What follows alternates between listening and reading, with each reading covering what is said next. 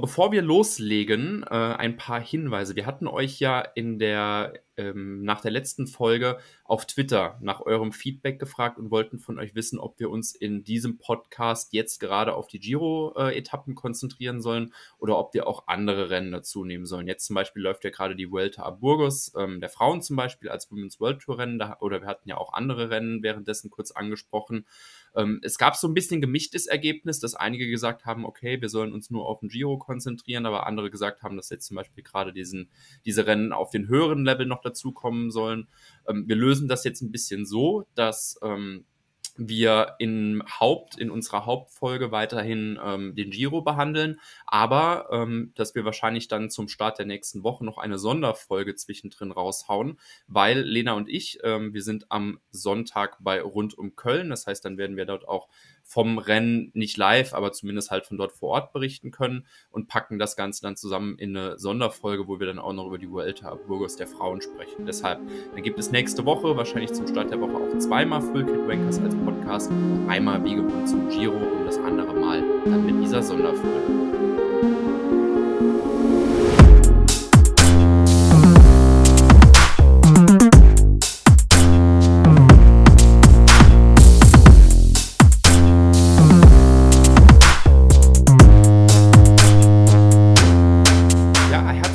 Zurück zur mittlerweile fünften Folge von den Full Kit Wankers. Ähm, hier ist heute Tim am Mikrofon. Ähm, der liebe Samuel, der befindet sich gerade ja, auf Dienstreise oder hat einfach den Caleb Ewan gemacht und sich gedacht, ja komm, den Giro, äh, den, den, da hören wir mal ein bisschen früher auf.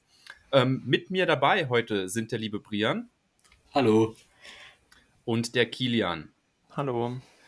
Ganz besondere Grüße gehen auch noch raus an Lena, die eigentlich heute mit dabei sein wollte, aber wir nehmen hier gerade am, heute ist Freitag, ne? Heute ist Freitag, genau. Wir nehmen am Freitag auf.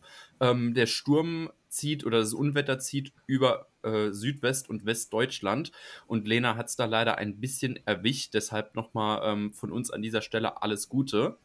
Äh, wir hoffen, dass du, äh, dass, dass da alles bald schnell wieder besser wird. Ähm, ja, aber ansonsten habt ihr dann heute mit uns drei die kleine Runde und wir sprechen, wir haben uns ein bisschen viel vorgenommen. Wir sprechen über die Etappen 10 bis 14 vom Giro. Ähm, wir haben ein bisschen klassikermäßige Etappen gesehen, heute dann auch nochmal eine spannende Etappe. Und deshalb ähm, würde ich sagen, ja, reden wir nicht lange um den heißen Brei herum und steigen in Etappe 10 ein. Die ging nämlich von Pescara nach Jesi. Ähm, wie gesagt, wenn wir was falsch aussprechen, dürft ihr uns gerne in unserem nächsten Feedback-Podcast, äh, Feedback Post, Postkasten, Briefkasten, um Gottes Willen, ähm, entsprechende Hinweise hinterlassen. Aber wir haben ja Brian bei uns, der ja das Italienisch-Abi ja auch gemacht hat. Deshalb können wir das ja dann auch gleich live dazu packen. Ähm, die Etappe war so ein bisschen eine zweigeteilte Route. Du hast erst 100 relativ flache Kilometer und dann die, die direkt dann an der Adriaküste vorbeigingen und dann wird quasi noch einmal ins Land abgebogen, wo du dann 100 Kilometer durch die hügelige Landschaft der Provinz, der Provinz, jetzt habe ich vergessen nachzuschauen, ob es Ancona oder Anchona ausgesprochen wird, Brian. Wie, wie, wie, wie, wie geht das richtig? Ähm, also es müsste Ancona sein. Okay, Ancona. Dann, ähm, wer von euch hatte die Etappe geschaut? Also hoffentlich wir beide. Ja. Dann fangen wir mal an. Brian, wie, wie hast du die Etappe so, so erlebt? Ähm, am Anfang, der Kampf um die Ausreißergruppe war relativ kurz. Ich hätte erwartet, dass es ein bisschen länger geht, weil ich in dem hügeligen Teil, wenn zum Beispiel Thunderpool sich gedacht hätte, ich gehe da mit rein, dann wär, hätte die Ausreißergruppe wahrscheinlich auch eine große Chance gehabt. Aber am Ende waren es ja dann nur drei Fahrer, äh, Alessandro De Marchi, Laurenz Nasen und äh, der dritte müsste Beiß wieder gewesen sein von Dornhopper, der jeden ja, zweiten Tag sagen. in der Ausreißergruppe ist. Im Zweifelsfall war es Beiß. und die haben sich dann bis 35 Kilometer sowas vor Ziel gehalten und wurden dann Demarki als letzter eingeholt. Und dahinter hat Vonti zusammen mit Alpecin das Feld auseinandergenommen, um die Sprinter loszuwerden. Und am Ende hat sich dann so eine kleinere Spitzengruppe mit den GC-Favoriten und ein paar hügelfesteren Sprintern ab, äh, abgesetzt und die in den Sieg unter sich ausgemacht. Ja, genau, wir haben es ja gesehen. Ich glaube, Jun ist bei 75 Kilometern irgendwo rausgeflogen. Kev war, glaube ich, auch nur 4, 5 Kilometer später dran. Ähm, und wie gesagt, der Maki halt als letzter Ausreißer, glaube ich, auch so 20 Kilometer vom Ziel gefangen. Ähm, es gab aber, bevor es eigentlich in diesen letzten Sprint reinging, noch so eine Serie von Attacken. Mir ist zum Beispiel als erstes aufgefallen Carapaz, was ich ziemlich wahnsinnig fand, ähm, weil das eigentlich nicht so eine GC-Etappe ähm, war. Dann hattest du auch noch mal Kobi und dann, was natürlich noch mal ganz rennentscheidend wurde, dann hat, glaube ich, auch noch mal auf der letzten Abfahrt Mathieu van der Poel attackiert. Kilian, wie, wie hast du das gesehen? Weil Van der Poel war ja normalerweise eigentlich auch aus dieser Gruppe Favorit, äh, den Sprint zu gewinnen. Also zumindest äh, Van der Poels Etappe, äh, Attacke äh, im Finale habe ich auch nicht so wirklich verstanden. Vielleicht hat er sich dann doch schon äh, zu dem Zeitpunkt hatte er nicht das Vertrauen in seine Beine für den Sprint gegen Girmay oder weiß ich nicht, was in seinem Kopf vorging, aber ich hätte jetzt eigentlich auch gedacht, äh, er könnte den Sprint abwarten, aber es ist nicht unbedingt äh, Matthews Kernkompetenz auf irgendwelche Finale, Finals zu warten. Er nimmt dann äh, gerne vorher mal die Dinge in die Hand. Aber äh, ich habe mich generell gewundert, wie klein die Gruppe war, die am Ende dann zusammen ins Ziel gekommen ist, weil wenn wir uns mal das Profil anschauen, war es ja jetzt wirklich nicht der berglastigste Tag und auch von diesen Klassiker-ähnlichen Etappen nicht der schwerste und trotzdem war die Gruppe am Ende wirklich bis auf Gemei van der Poel und vielleicht noch Albanese war da ja niemand mehr drin, der, der nicht vielleicht noch GC-Hoffnungen oder ähnliches hatte. Also es waren ja wirklich fast nur noch Kletterer. Denkst du, dass das liegt unter anderem dann auch dran, weil Alpecin und Intermarché dann halt so ein hartes Tempo gefahren sind über die Hügel? Ja, ich gehe mal davon aus, daran muss es liegen, aber wie gesagt, also ich hatte mich äh, ich hatte mich wirklich darüber gewundert. Ist ja jetzt mittlerweile auch schon ein Meme, dass ich jedes Mal sage, dass der gewinnt. Äh, aber dass zum Beispiel auch wenn Drame hätte ich eigentlich damit gerechnet, dass der wenigstens mal Fünfter oder so wird, aber solche Leute von dem Kaliber waren einfach gar nicht mehr in der Gruppe drin. Außer jetzt die, äh, die besagten drei, also ja auch so ein Ballerini oder, oder solche Leute, mit denen hätte ich eigentlich dann doch noch gerechnet. Ja, ich meine, wenn du dir anguckst, ich bin gerade mal in der Ergebnisliste drin und suche mal so nach den klassischen Sprintern. Also gut, du hast einen Kovi, dem, dem auch so hügeliges Gelände eigentlich noch liegt, auf Platz 31. Und ansonsten dauert es halt auch relativ lang, bis du dann wirklich diese, also Demar auf 50, ich meine, gut, damit hat wirklich keiner gerechnet, dass der die Etappe gewinnt. Aber äh, ja, wenn Drama auf der 62. Aber trotzdem, dann hatten wir eine, eine, eine reduzierte Gruppe dann auf dem Weg zum Ziel. Brien, beschreib mal, wie hast du den Sprint so, so erlebt aus dieser kleineren Gruppe? Also, man muss ja sagen, dass Van der Poel und Gemer sowieso schon als Favoriten in den Sprint reingegangen sind. Und die hatten auch so ein großes Loch dann, bis sie im Ziel waren, dass die anderen praktisch alle keine Chance hatten mehr auf den Etappensieg. Aber Nese wurde dahinter ja noch Dritter. Und als Gemei losgefahren ist, dachte ich zuerst, es ist ein bisschen zu weit, weil das war ein, hat einen ziemlich langen Sprint angezogen. Und dann kam Van der Poel auch schon bis auf seine Höhe. Aber entweder ist Gemei dann nochmal noch mal schneller geworden oder Van der Poel ist so der Mann mit dem Hammer gekommen und dann hat er richtig rausgenommen und auch den Daumen in die Höhe gestreckt und Gemei hat relativ souverän noch gewonnen. Ja, das fand, das fand ich wirklich schön, so diese, diese sportliche Geste, dass dann Van der Poel dann auch quasi ja, mit seiner Geste akzeptiert, so, ich war heute nicht der Beste und Girmay war wirklich heute der, der Bessere von uns beiden. Ähm, es war aber wirklich so, ähm, Girmay, als der angesprintet ist, habe ich mir auch gedacht, oh, das ist ziemlich lang, da, da könnte es vielleicht ein bisschen, es war, ich war immerhin schon mal froh, dass er nicht schon wieder äh, an der Bande nochmal eingepackt wurde und überhaupt gar keine Chance hatte, sondern diesmal auch wirklich freie Fahrt hatte. Aber es war wirklich auch so so dieser Moment, wo du dir gedacht hast, dem, gehen, dem geht irgendwann der Saft aus. Aber nach dem, nach dem Ziel oder nach dem Rennen oder am nächsten Tag ist mir dann nochmal eingefallen, was ich glaube ich auch in Folge 1 gesagt hatte, ähm, dass es mich auch so intere, ähm, über, überrascht hat, dass er bei Echborn Frankfurt auch diese, diese riesenlange Anfahrt für Christoph gefahren hat. Und da ist es mir eigentlich eingefallen, okay, das ist dann jemand, äh, Gemei ist dann vielleicht so ein Fahrer, der zwar nicht die höchste Endgeschwindigkeit hat im Vergleich zu einem Cavendish oder zu einem Demar oder zu einem Caleb Ewan, der aber einfach ziemlich lange dieses sehr hohe Tempo fahren kann. Und das könnte halt gerade nach solchen Etappen seine Stärke sein. Ich möchte aber nochmal den Blick ein bisschen auf, äh, auf Van der Poel richten, weil wir haben ja auch über seine Etappe gesprochen und man, ihr habt es ja wirklich gesagt, also Brian, du hast gesagt, dann kam irgendwann der Mann mit dem Hammer. War wirklich jetzt noch so diese späte Etappe schuld, dass, dass ihm dann am Schluss halt der Saft ausging oder denkt ihr, da haben auch noch andere Faktoren mitgespielt? Also ich würde sagen, bei der Flandern-Rundfahrt, die hat er ja auch gegen Asgreen in so einem langen Sprint verloren, weil Asgreen das wusste, dass der Kick von Van der Poel zu hoch ist aber über so eine lange Ausdauersprintleistung er vielleicht zu schlagen ist und vielleicht war das in dem Fall auch wieder so eine Art vergleichsmäßiges Finish dazu. Hat man also das Mysterium Mathieu van der Poel eigentlich geknackt? Ja, man muss einfach nur 300 Meter wirklich deutlich schneller sprinten als Van der Poel und zack hat man ihn geschlagen. Wenn wir gewusst hätten, dass es so einfach ist, warum verliert er nicht jeden Sprint? Die Latte liegt also nicht hoch, oder? ja, ich weiß nicht. Also, äh, wie du ja vorhin schon gesagt hast, äh, diese späte äh, Attacke wird mit reingezählt haben, aber es ist halt wirklich die Frage, warum er die gesetzt hat. So, also in der Gruppe aus GC-Favoriten und Gemei hat er ja scheinbar wirklich nicht das Vertrauen gehabt, dass er diesen Sprint gewinnt oder wollte halt wieder spektakulär alleine rausfahren daraus ist dann nichts geworden. Dann ja. richten wir den Blick nochmal zurück auf den Sieger. Binyam Gemay ist damit der erste Fahrer aus Afrika, der, ähm, der eine Giro-Etappe für sich entscheiden kann. Und es ist ja wirklich danach auf Twitter die Hölle losgebrochen. Also jeder hat sich wirklich darüber gefreut und ähm, gerade die, gerade die Leute aus Eritrea, das ist ja immer noch ein kompletter Wahnsinn, wenn ihr die auch bei Eschborn Frankfurt erlebt habt, wie die hinter dem Typen stehen. Und das war komplett wahnsinnig. Und dann geht er auf das Podium und haut sich den Champagnerkorken ins Gesicht. Also wirklich bitterer oder größeres, größere Emotionsachterbahn kann es doch wirklich an diesem Tag nicht geben, oder?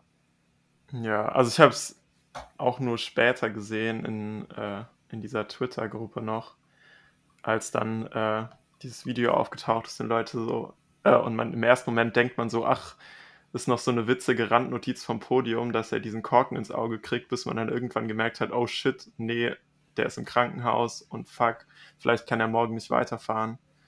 Und es war irgendwie ja ein sehr absurder Abtritt, aber natürlich auch absolut verständlich. Also besser, dass er nach Hause fährt und sich dann äh, voll auskurieren kann, als dass er jetzt den Giro mit, mit einem äh, beschädigten Auge weiterfährt und es eventuell nicht so gut verheilen kann. Ja, das, das stand ja die, den ganzen Abend dann so auf der Kippe, ob er am nächsten Tag fahr, fahren kann. Und dann gab es, glaube ich, am, am nächsten Morgen dann auch diese Videobotschaft von ihm, wo er dann gesagt hat, so, ja, ist nicht, aber wie gesagt, es ist jetzt wichtiger, dass, ähm, dass sein Auge auch nochmal verheilen kann. Es gab ja kurz sogar irgendwie Gerüchte, dass ähm, er eventuell auf dem einen Auge blind werden könnte. Das hat sich ja dann zum Glück nicht bewahrheitet.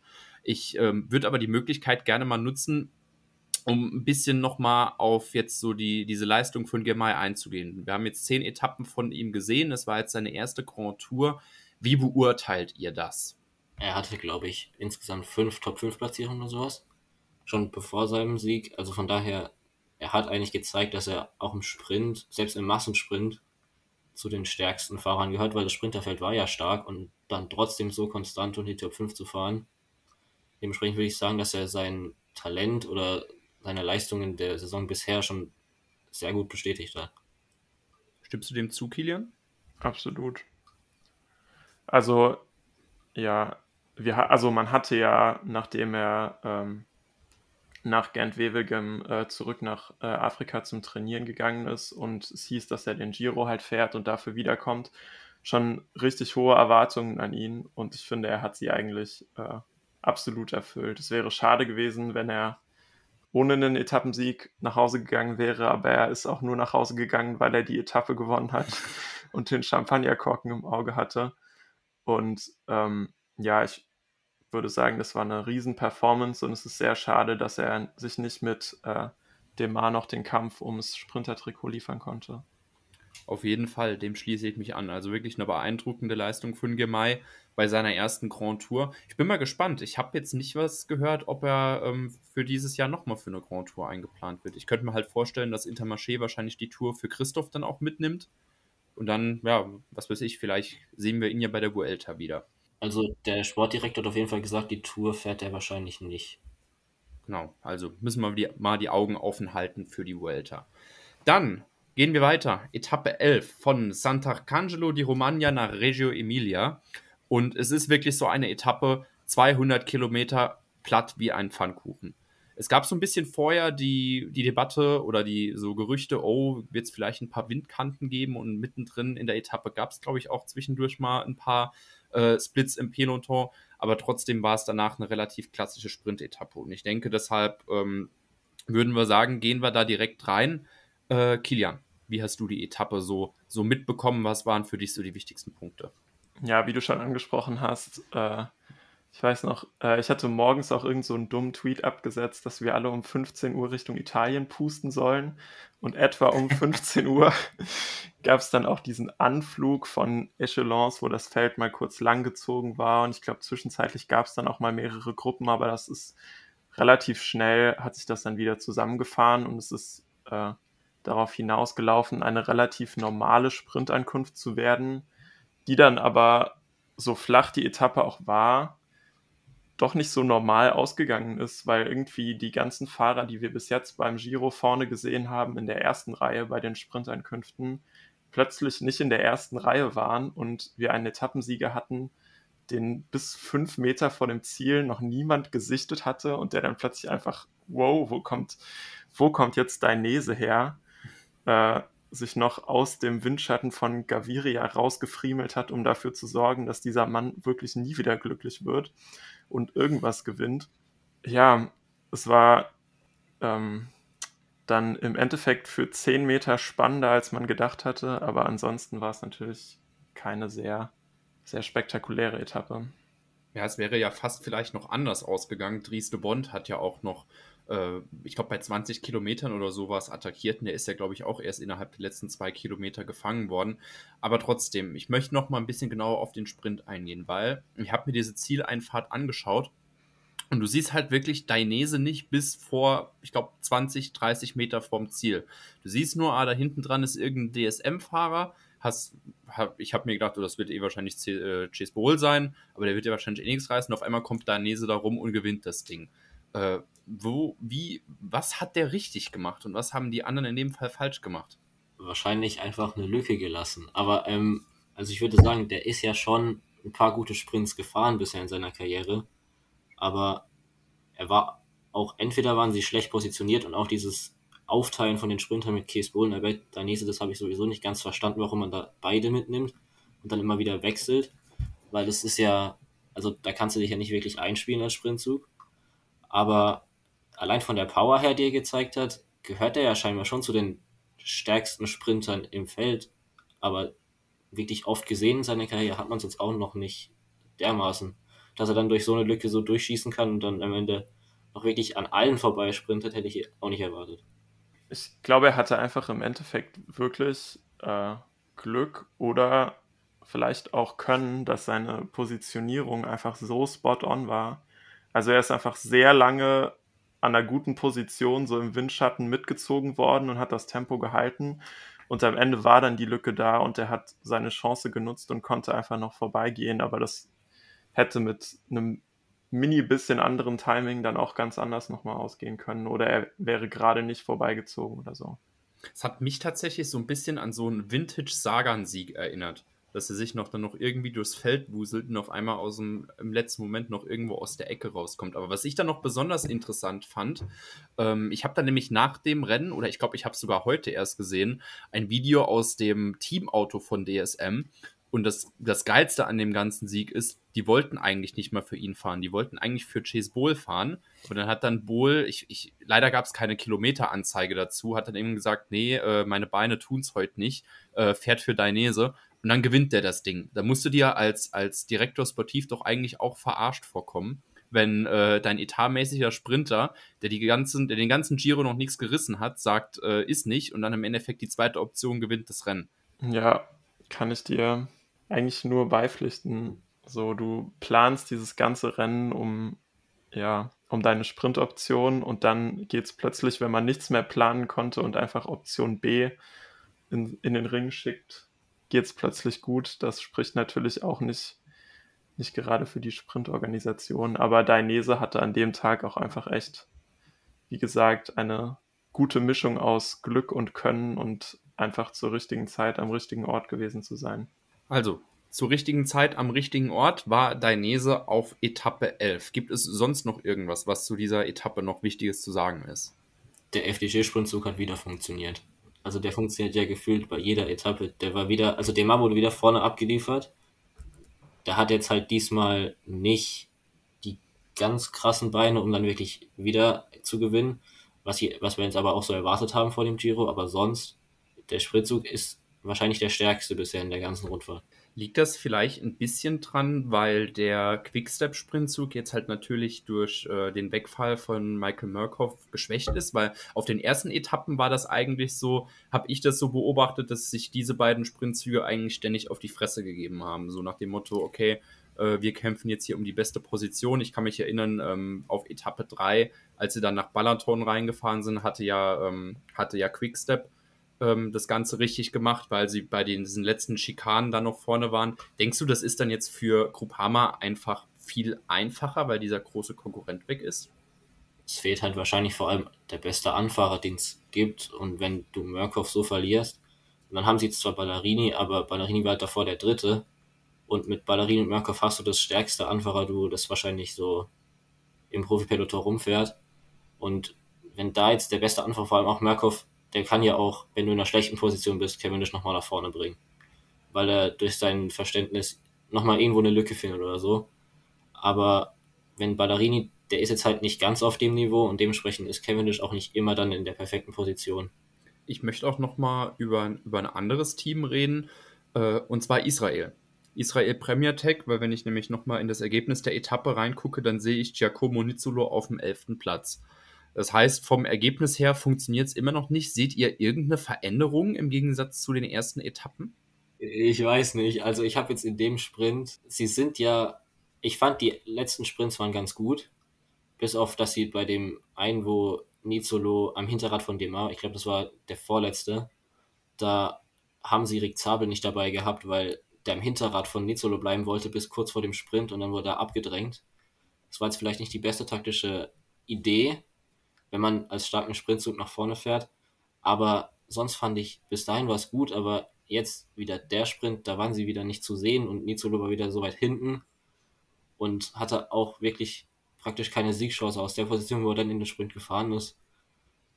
Das hat mich dann schon wieder ein bisschen, bisschen, bisschen pessimistischer gemacht, was die Chancen noch angeht, selbst wenn jetzt ein paar noch aussteigen würden für den letzten Sprint, für die letzte Sprintetappe auf der 18. Ja, mir ist jetzt aufgefallen, ähm, natürlich, dass mit den ganzen Problemen Israel vielleicht auch ein bisschen über, über einen Taktikwechsel nachdenken muss, weil die sind ja mit zu diesem Giro ganz klar angetreten mit dem Ziel, mit Nizzolo ähm, möglichst viele Etappensiege zu holen, um auch UCE-Punkte zu sammeln. Die sind ja weiterhin da in diesem Battle um die letzten Plätze in der World Tour noch tief mit drin. Und jetzt schicken sie ja auch Demarki immer öfters ins Breakaway. Könnte das vielleicht jetzt ähm, für so einen Taktikwandel bei Israel sorgen, dass die sagen, okay, wir sehen, mit den Sprintern läuft nicht und es wird jetzt auch nicht mehr so viele Chancen für die Sprinter geben. Denkst du jetzt, dass wir öfters Israel-Fahrer im Breakaway sehen werden? Das Problem ist, es sind jetzt fast nur noch bergige Etappen und dieses Team besteht fast nur aus Sprintzug. Also wir haben Brendle, Dowsett, Biermanns, Zabel, Hollenstein, die können ja alle nicht in Bergetappen einen Sieg holen. Die kommen da vielleicht, wenn es flach ist, am Anfang in die Ausreißergruppe, aber um den Sieg fahren sie nicht mit. Und der Rest der Etappen besteht fast nur noch aus Bergen. Es gibt diese 18 Etappen, wo nochmal ein Sprint sein könnte. Und sonst vielleicht noch das Zeitfahren mit Brent und Dowsett, aber die werden wahrscheinlich auch nicht gewinnen können. Von daher sehe ich da eher weniger Aussichten. Ja, ich finde, die hätten heute halt auch mal probieren können, vielleicht Dowsett oder so mit in die Ausreißergruppe zu schicken. Einfach für die Chance, dass die irgendwie durchkommen. Ähm, weil für die Bergetappen sind sie, wie Brian gesagt hat, eigentlich wirklich nicht ausgestattet so. Also ihre einzigen Chancen sind die flachen und vielleicht noch diese klassikeresken Etappen, aber ihre Optionen sind sehr begrenzt. Ja, genau, die sind sehr begrenzt. Also, dann gehen wir mal weiter, weiter vom italienischen Skeldepries, wie wir es, glaube ich, letzte Folge getauft hatten, zu ähm, Milan Sanremo in ein bisschen mehr bergig, nämlich Etappe 12 von Parma nach Genua. Ähm, da hatten wir es wirklich so. Du hast erstmal, die ersten 90 Kilometer waren doch eigentlich konsequent ansteigend bis zum Passa del Boccio. Und danach gab es noch zwei weitere Anstiege. Ähm, und es war natürlich auch, darüber sollten wir vielleicht auch nur noch ganz, das sollten wir nur noch ganz kurz erwähnen, ähm, eine Strecke mit sehr viel Emotion. Du hast erstmal, ich glaube, zum ersten Mal, seit das wirklich passiert ist, ist man nochmal den ähm, Passo del Boccio runtergefahren. Das war ja die Stelle, wo Wouter Weyland ähm, tödlich verunglückt ist beim Giro. Und dann fährst du kurz vor dem Ziel auch nochmal über diese Brücke bei Genua, die ja eingestürzt war, wo dann, glaube ich, auch 43 Leute gestorben sind oder so. Ähm, also es war wirklich eine sehr emotionale Etappe. Ähm, aber nochmal zurück zum Renngeschehen. Das, das war so auch nochmal so eine Etappe, die Breakaway oder die Sprinter reißen es doch noch irgendwie auf sich, äh, auf sich draufgeschrieben hatte. Wie habt ihr so die Etappe oder den, den Etappenverlauf gesehen? Also ich finde, durch die Konstellation der Ausreißergruppe wurde das Rennen halt schon wieder so ein bisschen in die Richtung gelenkt, dass der Breakaway wahrscheinlich durchkommt, weil wie auch schon bei der Etappe, die dann letztendlich äh, Thomas de Gent gewonnen hat, viele der Fahrer, denen man vielleicht einen Sieg aus dem Hauptfeld zugetraut hätte, wie zum Beispiel Mathieu van der Poel, wie zum Beispiel äh, Rota oder wie Vendrame, Albanese und Co., dass die schon in der Ausreißergruppe mit dabei waren und deswegen nicht mehr so viele Fahrer oder Teams hinten im Feld waren, die eine Agenda hatten, die Gruppe zurückzuholen. Ähm, und so ist es dann letztendlich auch gekommen eigentlich. Plus, dass äh, wieder aus der Ausreißergruppe Van der Poel dann nicht erfolgreich war und äh, die Etappe dann durch eine äh, Attacke relativ weit vom Ziel aus entschieden wurde, nämlich von äh, Oldani, Rota und Lehmrese. Also ich fand auch schon durch den, also das ging ja die kompletten ersten 100 Kilometer fast nur hoch. Also so ganz leicht, aber es ging hoch. Und dadurch, dass sie sich dann über 50 Kilometer lang wirklich so auf die Fresse gegeben haben, bis die Ausreißergruppe da war und die dann ja auch irgendwie riesig war, war schon ziemlich klar, dass die Sprinter nicht wirklich eine Chance haben werden, wenn es dann am Ende auch noch in diese Anstiege ging, die dann auch irgendwie, ich fand, die sahen dann schwerer aus, als ich gedacht hätte, dass sie werden. So wie das sich dann auch die Ausreißergruppe darin zerlegt hat. Und ja, dementsprechend, ich glaube auch nicht, dass die Sprinter mit drüber gekommen wären, wenn das Feld da geschlossen hingekommen wäre, weil dann wieder Alpecin oder sowas so aufs Tempo gedrückt hat, dass die auch wieder rausfallen. Ja, das war ja auch wahnsinnig, als dann Thunderpool dann auf einmal aus der Gruppe rausgefallen ist, weil man sich ja eigentlich gedacht hat, okay, wenn der vorne in der Gruppe mit dabei ist, könnte das nochmal was sein, was er für sich entscheidet. Jetzt vor allem, wo dann Gemei halt nicht dabei war. War das aber wirklich so schwer? Weil wenn man sich das Ganze eigentlich nochmal anschaut, in der Gruppe war ja auch zum Beispiel ein Keldermann dabei, ähm, den man ja normalerweise als Bergfahrer sieht, oder auch, ähm, auch noch andere Bergfahrer. Äh, denkt, hättet ihr das vorher so erwartet? Also ich muss sagen, je länger die Etappe lief, desto mehr hat man gesehen, wie sehr diese Berge halt reinhauen. Und wenn man sich vorher das Profil äh, angeschaut hätte, hätte man halt schon noch sehen können. Also diese letzten beiden Berge, einer von beiden war halt relativ lang und hat schon mal die Beine so ein bisschen müde gemacht und der zweite war dann dafür auch noch mal fast fünf Kilometer und acht Prozent im Durchschnitt. Und das sind halt schon zwei nicht zu verachtende Anstiege und wenn die in so einer großen Gruppe schnell gefahren werden, dann haut das natürlich ganz schön rein. Was ich nochmal dazu sagen muss, ich verstehe einfach die Taktik von Vendrame nicht, weil du bist einfach in einer, ich weiß gar nicht mehr, wie groß sie war, um die 20-köpfige Ausreißergruppe mit Mathieu van der Poel und mit anderen schnelleren Leuten als man selber und dein einziger Vorteil gegenüber denen ist, dass du halt wirklich auch gut größere Berge rüberkommst. Und wenn er einfach bei dieser frühen Attacke mitgegangen wäre, hätte er eine Chance auf den Sieg gehabt. Aber naja, kann man nichts machen. Hat Jetzt. sich anscheinend bei der Taktik ein bisschen was von Bardiani äh, abgeschaut, weil die haben auch mal wieder ganz klassisch das Breakaway verpasst. Haben dann, glaube ich, auch noch äh, zwei Leute noch mit, mit einem Androni-Fahrer hinterhergeschickt, aber dann war irgendwann auch, war der Saft leer, ne? Es sah auch ja. ziemlich geil aus, wie sie auf einmal die Ausreißergruppe stand, alle waren damit zufrieden. Und dann kommt auf einmal dieser Badiani-Zug nach vorne mit acht Fahrern vor dem Feld, die dann so ein Mannschaftszeitfahren fahren, um die Ausreißergruppe nochmal zurückzuholen. Ja, es war, es war Zeit im Fernsehen, aber eher unfreiwillig. Ja, ich check einfach diese, äh, ja, diese Taktik nicht, wenn du in einer Ausreißergruppe mit Thunderpool bist. zu warten, dass du in den Sprint mit dem gehst. Das macht gar keinen Sinn für mich. Aber ja, er wird gewusst haben, wie gut seine Beine sind. Und äh, ja, schade. Schade Aber, Schokolade. Ja, der 1000 IQ-Move auf der Etappe war auf jeden Fall, äh, dass Keldermann mit dabei war, mhm. den die anderen Teams so gerade so vielleicht nicht mehr in der Kategorie GC-Threat eingeordnet haben und der sich dann, ich glaube, acht Minuten in der Gesamtwertung nach vorne geguillomatant hat.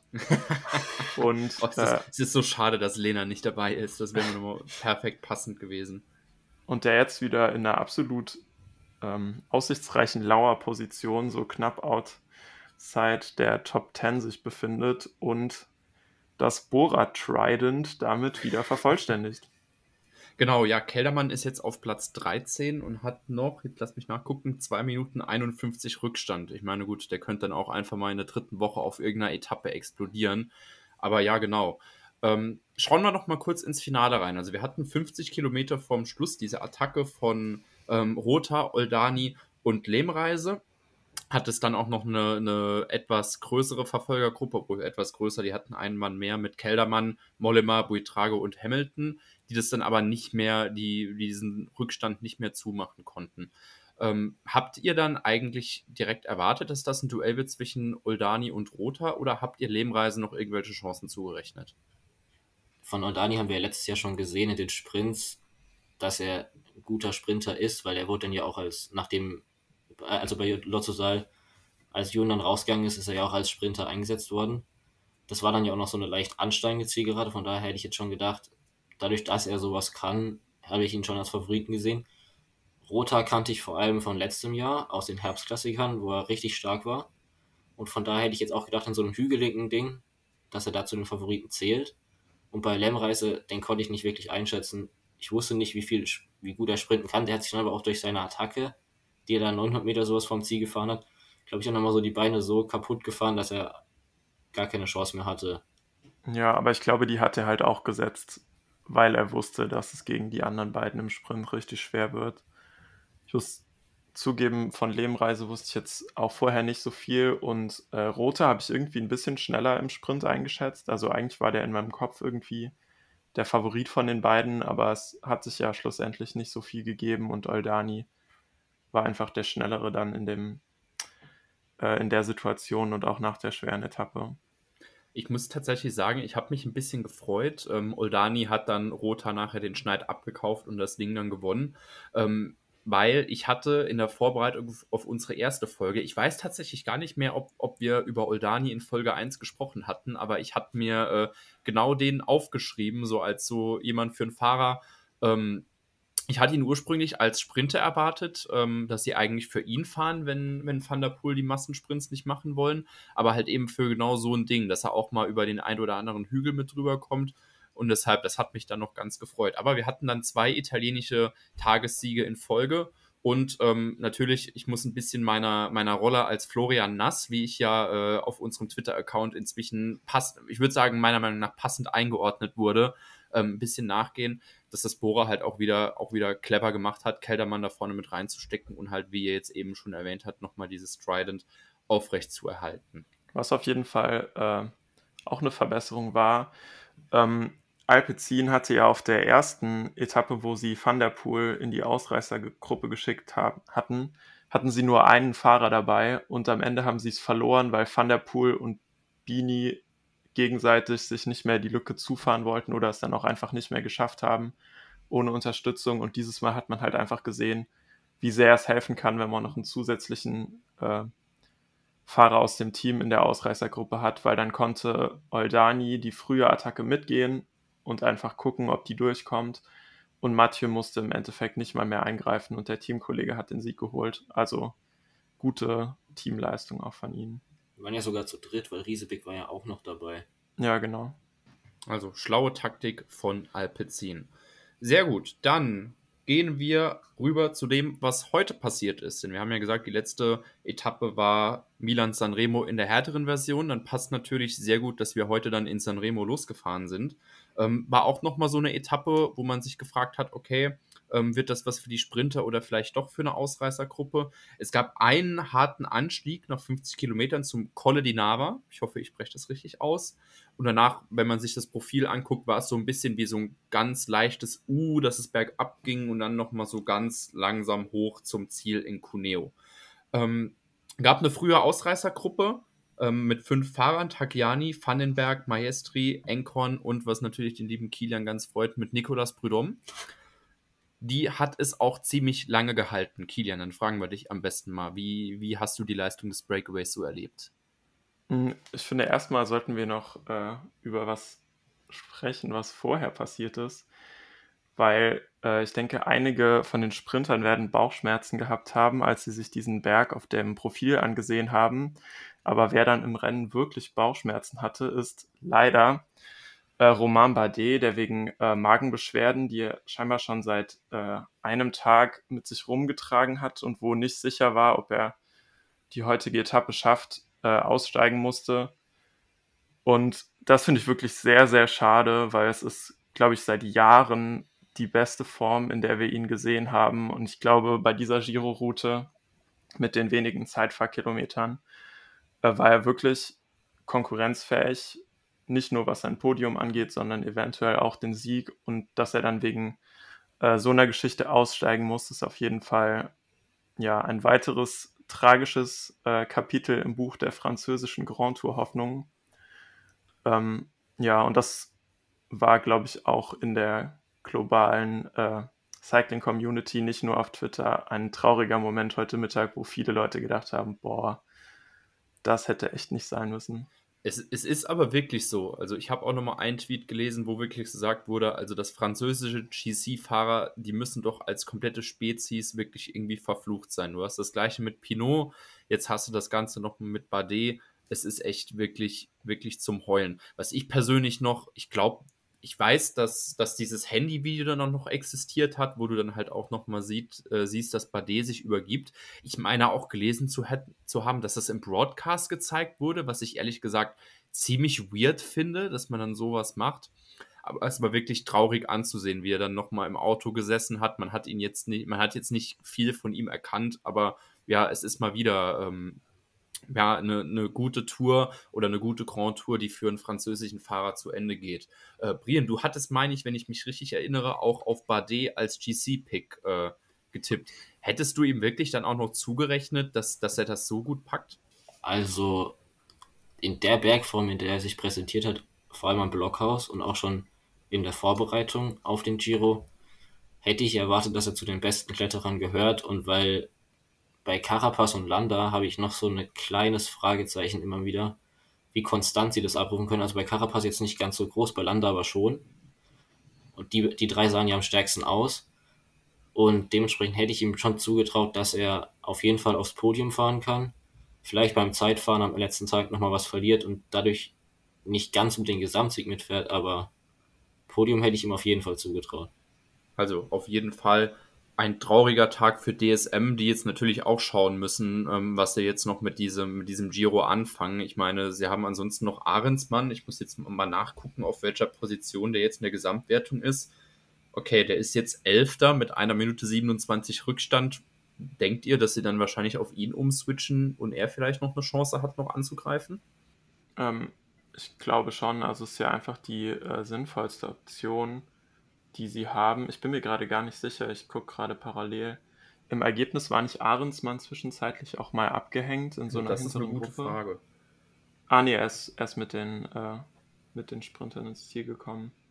Weil es gab am Ende, glaube ich, mal einen Split noch im äh, Peloton, der sich dann aber scheinbar wieder von selbst äh, gelöst hat. Also Richie Port und Felix Gall waren dann noch dabei. Die sind Simon Yates Klassiker. auch die haben über sieben Minuten verloren. Also da gab es noch so einen zweiten Teil vom Feld, der nicht mehr zurückgekommen ist. Ja, ich glaube, das ist einfach, damit die Felix Geil in den 50 Minuten Vorsprung Solo Breakaway morgen lassen, weil sonst könnte das ja ein bisschen problematisch glaub, werden. Für Yates ist das Ding jetzt auch rum. Der hat ja heute auch wieder massig Zeit verloren. Ja, ich glaube auch. Also ich, ich habe noch an ihn jetzt geglaubt, aber jetzt. Ja, äh, um nochmal auf deine eingangs gestellte Frage zurückzukommen. Ähm, ja, ich finde, die Ausrassergruppe hat das sehr lange sehr gut gemacht, wenn man bedenkt, dass sie mit äh, ich glaube, sechseinhalb Minuten etwa über diesen äh, letzten großen äh, Anstieg der Etappe gekommen sind und dann einfach ja noch äh, fast 100 Kilometer flach zu fünft, ah, ich, nee, ab dem Berg nur noch zu viert quasi ein Mannschaftszeitfahren abrufen mussten. Und das haben sie wirklich sehr lange, sehr gut und sehr kollegial gemacht. Jeder ist seine Ablösung gefahren, alle haben sich ja, gut, äh, gut abgelöst und sind das gut durchgefahren, bis dann halt kurz vorm Ziel, wo man eigentlich endlich gedacht hätte, okay, ja, es sieht sehr gut aus, sie können es schaffen, sie hatten irgendwie noch 30 Sekunden, ein paar Kilometer vom Ziel, bis dann irgendwann, ähm, wer von den Vieren war es, der BF-Fahrer genau. eine Attacke gefahren ist. Genau. Und das hat die Gruppe komplett gesprengt. Der Jumbo-Fahrer, der vorher von, äh, alleine von vorne gefahren ist, ist dann die Lücke zugefahren und plötzlich ist niemand mehr von vorne gefahren, weil die Zusammengehörigkeit in der Gruppe halt irgendwie zerstört war und das Feld ist so gnadenlos schnell von hinten herangerauscht, dass dann die Lücke auch sehr schnell geschlossen war. Ja, das, das, das finde ich dann aber eigentlich noch brutaler, weil man hat ja wirklich so bei sieben, acht Kilometern gesehen, dass die ja im Feld quasi die letzten zehn Kilometer komplett all out, also wirklich voll auf dem Gas gefahren sind, richtig Buletten aufgelegt haben, richtig am, am Horn gezogen, wie äh, es auch der liebe Kollege Jens Vogt nochmal während einem Broadcast gesagt hat. Und dann dann kommt halt wirklich so die Frage, geht jetzt ein Julius Vandenberg oder ein Pascal Enkorn heute Nacht schlafen und denkt sich, boah, hätten wir da noch weiter gezogen und hätten, äh, hätten dann ja uns das im Endeffekt dann nachher unter uns entschieden, äh, unter uns entscheiden können, wenn einfach nur diese eine Attacke nicht gewesen wäre? Ich glaube vor allem Pascal Enkorn, weil Pascal Enkorn ist ja nominell jetzt zumindest mal der schnellste Sprinter aus der Gruppe gewesen. Also Prodom ist ja ein Bergfahrer ähnlicher Typ, würde ich ihn jetzt mal bezeichnen. Da weiß Kenia wahrscheinlich mehr. Und Vandenberg, den habe ich jetzt noch nie wirklich gut sprinten sehen. Genau, Maestri, ja, Maestri ist halt Eolokometer, der ist oft in der Ausreißergruppe, aber wenig um den Sieg mitgesprintet. Von daher hätte ich Inkorn den Sieg schon zugetraut und er sah auch am stärksten aus aus der Gruppe.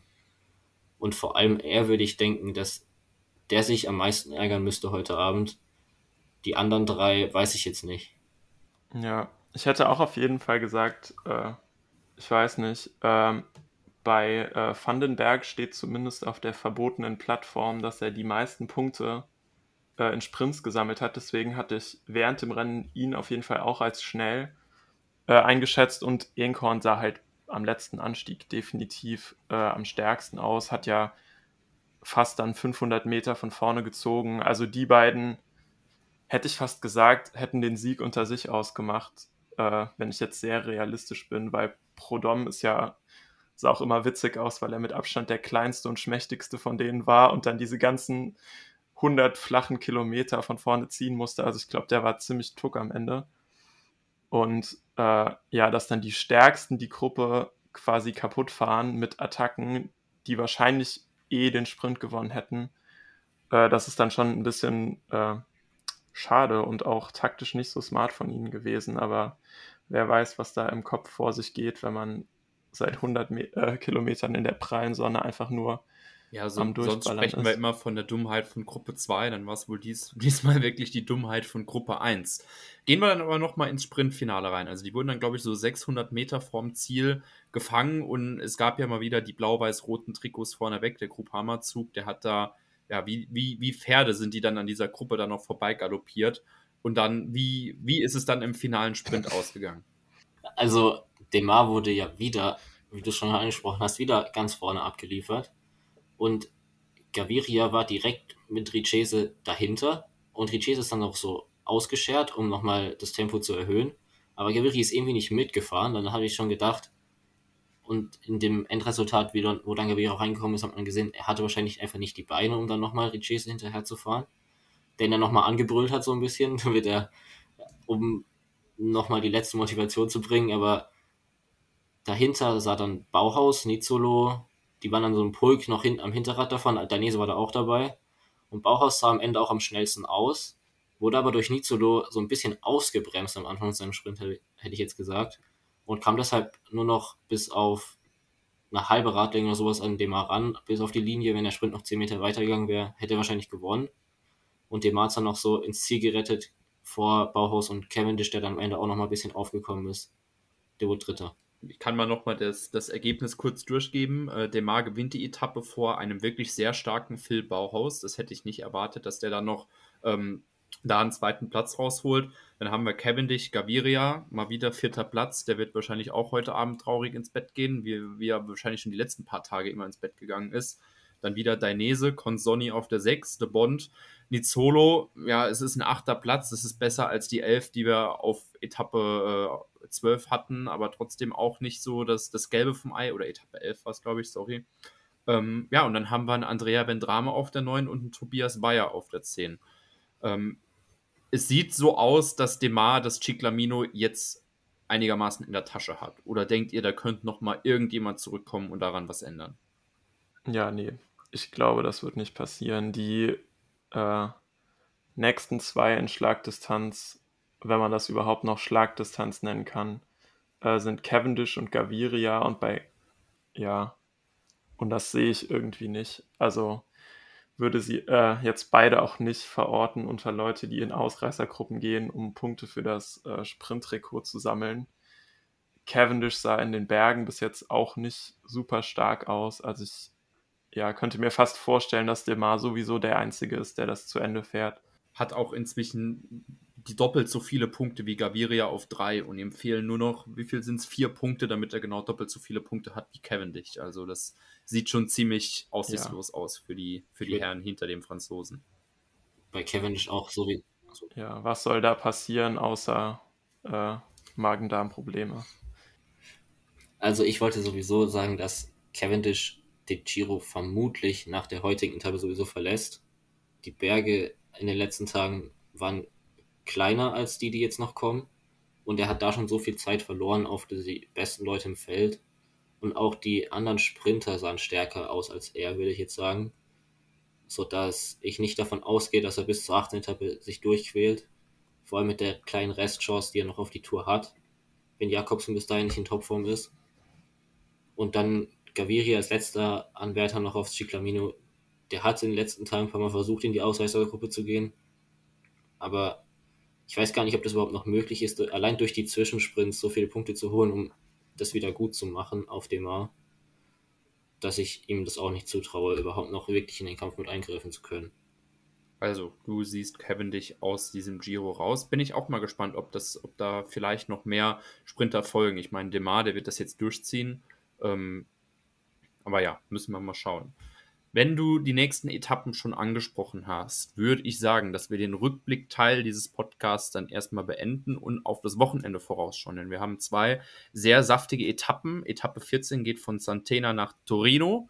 Ähm, mit sehr vielen giftigen Anstiegen, wo auf jeden Fall auch sehr viel Punch nötig ist. Ähm, ich glaube, die genaue Höhenmeterzahl, die habe ich jetzt nicht, aber auf jeden Fall geht es auch ständig hoch und runter in einem schönen Rundkurs um Turin rum. Ähm, es könnte noch mal ein Tag für, für eine Ausreißergruppe sein. Mein Blick ist da vor allem auf Lennart Kemner gerichtet, vor allem wegen den ganzen punchy Anstiegen. Aber könnte das vielleicht auch so der erste Tag sein, wo jemand im, in der, im GC einen großen Schritt nach vorne macht? Könnte es theoretisch sein, aber ich finde, die Vergangenheit bei Grand Tours hat auch schon sehr oft gezeigt, dass an Tagen vor richtig schweren Tagen die wenigsten äh, Fahrer vorne im Gesamtklassement große Risiken eingehen, dann am nächsten Tag eventuell halt komplett äh, einzuknicken. Und ich denke, deswegen wird man als Hauptfeld wahrscheinlich morgen tendenziell eher nochmal eine Ausreißergruppe ziehen lassen. Gerade auch, weil die äh, Anstiege nicht so mega lang sind und es mega, äh, eher so eine, ja, so eine Art Hügel-Klassiker-Parcours wieder ist. Ich könnte mir vorstellen, dass die Feldgruppe wieder recht dezimiert ist am Ende, aber ich glaube nicht, dass, äh, dass ein Gesamtklassement-Favorit morgen eine riesige Etappe, äh, Attacke startet. Wen siehst du vielleicht vorne in der Ausreißergruppe? Ich meine, Kemner habe ich schon genannt. Ähm, lass mich raten, du sagst jetzt Felix Gall. Äh, weiß ich ehrlich gesagt nicht wer, aber wenn nicht morgen mindestens drei Age d'Isère-Fahrer in der Ausreißergruppe sind, warum sind sie dann überhaupt nach Italien geflogen? Ähm, ja, also ich denke, morgen ist so eine gute klassische Ausreißer-Etappe eigentlich, die viele unterschiedliche Fahrertypen gewinnen können. Ich würde sagen, so jemand wie Mollema wird auch wieder in der Ausreißergruppe zu finden sein. Demarki als einziger Fahrer von äh, Israel, der in der Lage ist, einen Hügel hochzufahren. Ähm, ja, und Fahrer von diesem Kaliber, die italienischen Pro-Conti-Teams werden zwei bis drei Leute versuchen einzuschleusen. Ja, ich denke, es wird ein ziemlicher Ausreißer, äh, Ausreißertag werden. Könnte das dann vielleicht, gerade wenn du die Conti-Teams ansprichst, so der, der Monte Soncolan vom letzten Jahr sein, wo dann Fortunato gewinnt, wo du dann auf einmal auch nochmal einen Conti-Fahrer ganz oben auf dem Podium hast? Könnte sein. Also ich weiß nicht, wie äh, gut sich Tesfazion von dem Sturz erholt hat. Ähm, aber ich denke, dem könnte das Profil auch ganz gut liegen. Fortunato eigentlich auch, wieso nicht? Genug Rückstand im Gesamtklassement wird er eigentlich haben, denke ich. Ähm, ja, also ich glaube, wir könnten morgen einen Überraschungssieger bekommen. Ich würde auch noch mit Jumbo rechnen, weil die ja auch keine GC-Ambitionen mehr haben und mit Omen, Voss, Dumoulin wieder so drei Leute, die mit den Anstiegen, die sind ja auch schon relativ hart. Da ist ja auch die Superga dabei, das müsste ja der Anstieg sein, der auch bei Mailand Turin immer gefahren wurde. Und mhm. die, genau. Außer dieses Jahr. Nochmal Grüße an Bora. Nicht, nicht wenn man, Bo außer wenn man Bohrer ist, ne? Und bei dem Anstieg, da könnte ich jetzt dann auch so Bergfahrern, die dann in die Gruppe kommen, noch mal, würde ich es nochmal zutrauen, da was rauszureißen. Also könnte morgen ein sehr interessanter Tag in Hinsicht auf Etappensieg geben. Ich werde wahrscheinlich nochmal meinen klassischen Kemner-Pick äh, in unserem Tippspiel da nochmal reinhauen. Und was weiß ich, ich habe heute die Führung in unserer Tipprunde übernommen, vielleicht bringt es ja was. Genau, dann aber Sonntag. Der große Tag, also auf dieser Etappe ist wirklich GC mit dem roten Edding draufgeschrieben, dass man es wirklich nicht anders sehen kann. Wir haben drei sehr, sehr saftige Anstiege auf der Etappe von Rivarolo Canavese nach Cogne. Und zwar erstmal den Pilar Les Fleurs, dann geht es noch einmal den Veronje hoch und bevor, bevor es dann nachher nach Cogne ins Zentrum geht. Denkt ihr, das wird jetzt der erste Tag sein, wo es wirklich die General Classification komplett auseinanderhaut? Jo, das glaube ich, dass das passieren wird. Und wenn ich mir dieses Profil ansehe, weine ich dicke Roman Bardet-förmige Tränen, weil das so eine klassische Roman Bardet attackiert auf dem vorletzten Berg in der Abfahrt-Etappe ist wo ich ja bei Touren vor ein paar Jahren mich auf jeden Fall noch sehr darauf gefreut hätte und bei diesem Giro natürlich auch. Und äh, vielleicht macht Peyo Bilbao das gleiche, aber es wird nicht das gleiche sein. Äh, nichtsdestotrotz glaube ich auf jeden Fall, dass äh, am Sonntag die GC-Feuerwerke losgehen werden. Und ich könnte mir vorstellen, dass sie am vorletzten Berg losgehen werden, weil wenn wir uns das äh, Profil anschauen, ist der letzte Berg nicht mehr so steil und der flacht nach hinten raus konsequent ab. Deswegen kann man eigentlich am besten am vorletzten Berg oder halt in der Anfangsphase der letzten Steigung attackieren. Ja, der letzte Anstieg, der ist auch, ähm, wenn man auf die Bergwertung schaut, auch nur als Kategorie 2 eingestuft. Die beiden Anstiege vorher, das sind ja Anstiege der ersten Kategorie. Äh, du hast jetzt Bilbao schon genannt wen denk, wer denkt ihr, wer könnte denn morgen auch nochmal explodieren? Ich meine, ich habe einen Carapaz ähm, so ein bisschen in, ähm, im Auge, der hat ja, glaube ich, heute auch oder bei, bei einer Etappe früher hat er sich ja durch Bonussekunden auf den zweiten Platz an Almeida vorbeigeschoben. Ähm, ich meine, aus deutscher Sicht, das könnte auch nochmal was sein, wo Emo Buchmann mit einer schönen langen Attacke. Ähm, wir, wir, wissen ja jetzt spätestens seit dem Blockhaus, dass Emo Buchmann auch schnell fahren kann ähm, da über die Berge drüber kommt. Aber was denkt ihr? Wird, wird das Ineos machen? Wird da vielleicht auch mal UAE voll reingehen, dass sie sagen, okay, wir wollen jetzt Almeida in eine ziemlich gute Position bringen? Denkt ihr, das könnte so ein Großkampftag werden dann? Also Ineos kann ich mir sehr gut vorstellen, dass sie vor allem mit diesem vorletzten Anstieg drauftreten und dann da vielleicht ein oder zwei GC-Fahrer schon Probleme bekommen könnten. Aber an dem letzten Anstieg weiß ich nicht, weil der ist 22 Kilometer lang und die ersten 5 Kilometer sowas, die sind steil. Dann kommt eine Abfahrt und dann nochmal 3 Kilometer steil und dann ist es höchstens 4% steil. Und dann habe ich vielleicht so jemanden wie Almeida noch vorne, weil der im Sprint noch so einen Kick verfügt, mit dem er so einen Klassementfahrer-Sprint gewinnen kann. Und mit 4% Steigerung, sowas wird es auch schwer, den abzuhängen mit seinen Zeitfahrqualitäten. Dementsprechend würde ich ihn als einen der Favoriten und Carapaz, weil der kann auch ganz gut sprinten und hätte da dann auch noch eine Chance drauf. Seht ihr vielleicht noch irgendwelche Dark Horses? Also ich, mir kommt zum Beispiel jetzt direkt auch nochmal Jai Hindley in den Sinn. Ich meine, er hat schon am Blockhaus gewonnen. Könnte das, habt ihr vielleicht irgendjemand dann auch nochmal so aus der zweiten Reihe, der auf einmal überraschen könnte? Vielleicht nicht mal unbedingt für GC, aber dann auch nochmal um die Etappe zu gewinnen. Mm, ja, was mir äh, Stichwort Attacke noch vorstellen könnte, ist, dass Nibali vielleicht auch versucht, in der Abfahrt sich nochmal abzusetzen. Ähm, weil der ist ja erstaunlich stark gewesen am Blockhaus, aber hat jetzt zumindest so viele äh, Minuten Abstand, dass man da jetzt nicht instant reagieren müsste als andere GC-Fahrer. Ja, und ansonsten sehe ich halt äh, eigentlich die bereits genannten auch vorne. Also Carapaz Almeida für einen Sprint, Hindley auch, äh, sah auch schnell aus. Vielleicht Bilbao, wenn er noch dabei ist, oder sogar Valverde. Ähm, ja, ich könnte mir vorstellen, wenn eine kleinere Gruppe über, die, äh, über diesen letzten steilen äh, Sektor kommt von letzten Anstieg, dass es dann auch in so einer Art Gruppensprint endet. Also, ich finde tatsächlich Nibali, drei, drei, findest du drei Minuten sind, sind genug dafür? Oder, weil gerade wenn du dann so eine Abfahrtsattacke hast, dann könnten da auf einmal doch mal eine Minute oder zwei rausspringen. Ja, aber ist die Frage, ob das die juckt, wenn Nibali nochmal auf eineinhalb Minuten oder so ranfährt. Ja. Also ich weiß jetzt nicht, ob er der, ähm, der Mega-GC-Thread ist, aber hast natürlich recht. Also viel ist es jetzt nicht. Aber wenn man Guillaume Matin bei jeder Grand Tour, bei der er mitfährt, irgendwie acht Minuten aus Ausreißergruppen schenken kann, dann kann man auch dem alten Mann aus Sizilien mal noch ein paar Minuten gönnen. Ja, la, la, lass mal den alten mal fahren, um den müssen wir uns ja nächstes Jahr eh nicht mehr kümmern, nach dem Motto, ne? Ja. Nee, sehr gut. Dann haben wir unsere Vorschau für das Wochenende hinter uns gebracht. Am Montag ist ja dann Ruhetag, bevor es dann in die letzte harte Giro-Woche reingeht. Dann würde ich sagen, beenden wir den ganzen Spaß heute mal. Ich sage vielen lieben Dank an Kilian. Ciao.